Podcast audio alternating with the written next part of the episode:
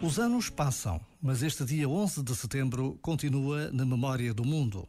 O sequestro de quatro aviões comerciais e a colisão com as Torres Gêmeas na cidade de Nova York em 2001 provocaram a morte de quase 3 mil pessoas de mais de 70 países. O terror e a guerra continuam a marcar este nosso mundo global, que não consegue ultrapassar as dramáticas desigualdades económicas e sociais.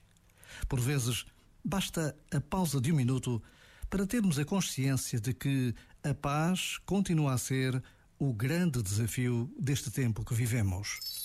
Este momento está disponível em podcast no site e na app.